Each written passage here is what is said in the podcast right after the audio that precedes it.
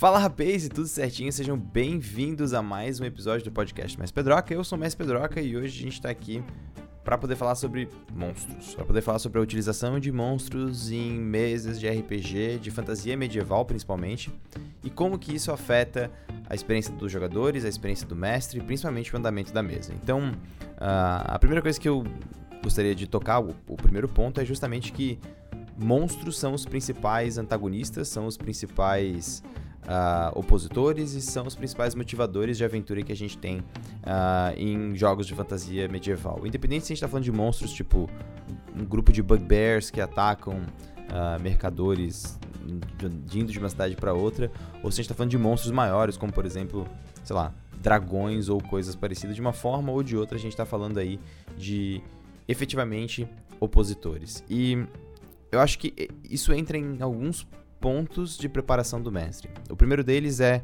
o quanto que isso comunica o que, que é o cenário que você está jogando. Então, quando você faz uma escolha de um monstro, você está fazendo muito mais do que simplesmente a escolha de alguma coisa que eles vão bater. Você está escolhendo mostrar qual opositor daquele cenário você está apresentando para os seus jogadores.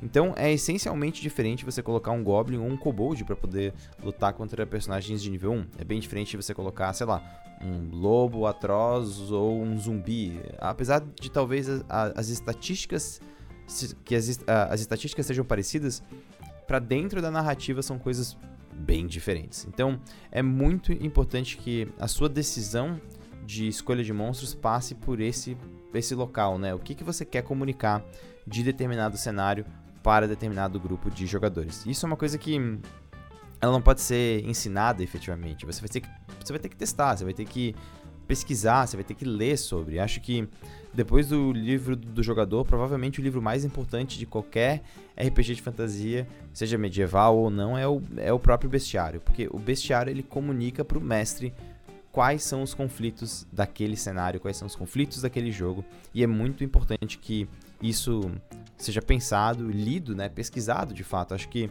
a gente tem que lembrar que RPG é um jogo que ele é baseado em livros, né? A gente pode aprender por vídeo, pode aprender por áudio, como esse podcast, mas ele é essencialmente um jogo que a gente aprende lendo. Então, é importante de tempos em tempos a gente retornar para a essência né, do jogo, que é o livro.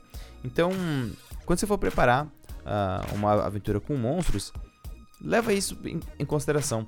Dá uma olhada nos livros, lê o que, que aqueles monstros representam, um pouco da história deles, porque aquilo vai te dar uma boa ideia de o que, que é aquele opositor dentro daquela narrativa.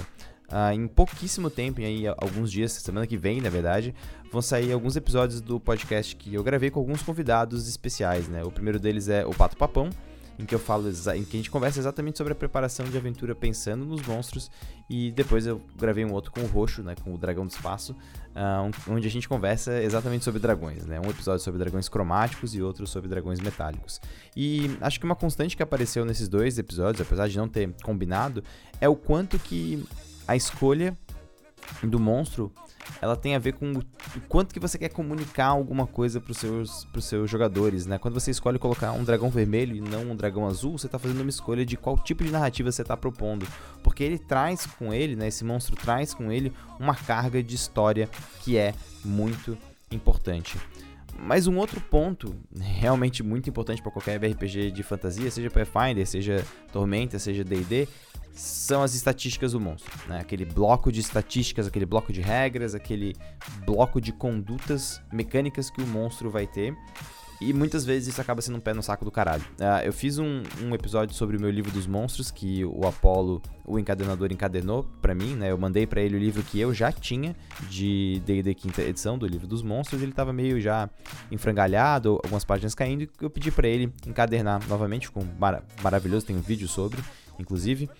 E quando eu mandei uh, encadenar, um dos pedidos que eu fiz foi colocar marcadores de página, porque eu gosto de marcar as páginas dos meus livros dos monstros, porque isso ajuda muito, muito absurdamente na hora de estar tá mestrando e estar tá ali passando de uma página para outra, tem que virar, e tu marca com lápis, aí o lápis deixa uma lombada no livro. Então eu pedi que ele colocasse esses marcadores de página, essas fitinhas de marcadores de página mas acho que existe uma solução ainda mais prática para lidar com essas estatísticas, que é exatamente um financiamento coletivo que está rolando, uh, chamado Cartas de Monstros, que é do RPG Craftando, que inclusive foi de fato aí uh, patrocinador da primeira temporada de Skyfall RPG, então muito obrigado, galera. E que eles têm esse financiamento coletivo sobre essas cartas de monstros, né? Então, que, que é a carta de monstro? Ela é uma carta frente e verso. Na frente tem uma ilustração exclusiva do monstro, né?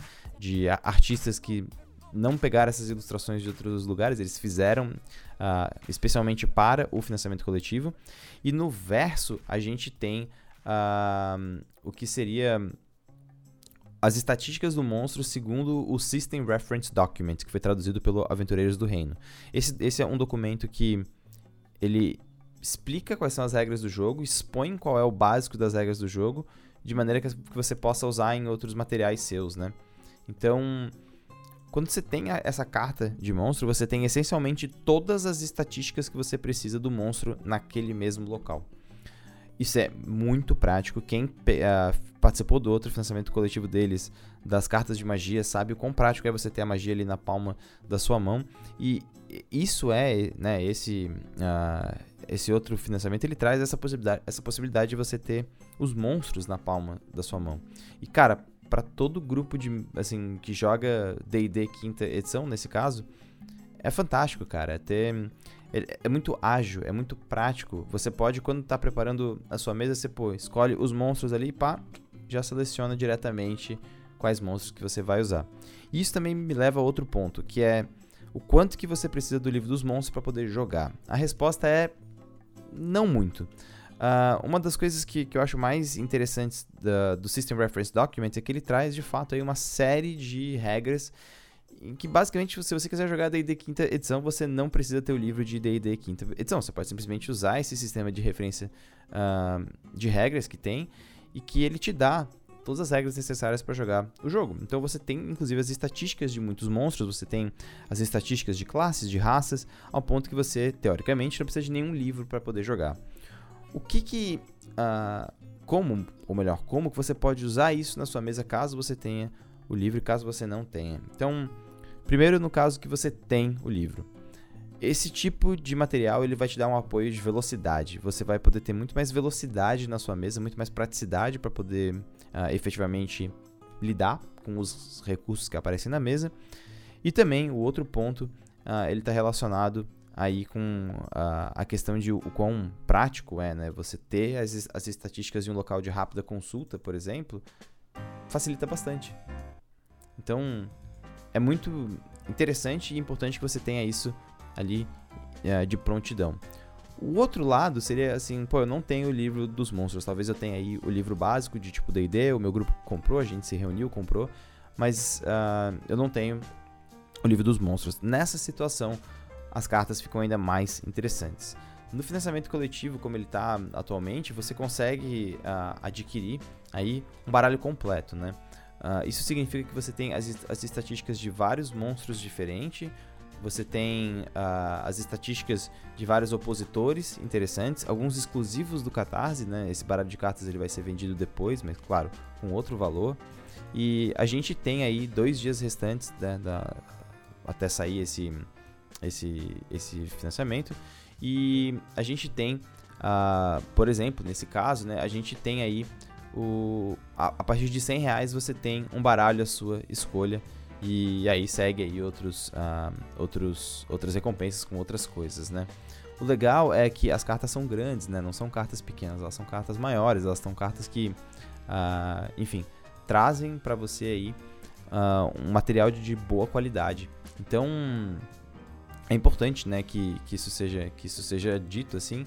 Existe várias formas diferentes de você apoiar e de você adquirir esse material, inclusive, uh, assim, todo o material em formato digital. Né? O legal de tu ter acesso ao, ao formato em material digital é que se por um acaso você tá aí com a grana mais curta, tal, mas quer ter acesso a tipo, esse, esse material, ele é uma, uma, uma opção interessante, né? Inclusive é uma opção ótima para tu não só separar esse material para você depois, como depois, pô, isso pode te levar aí a fazer outras coisas.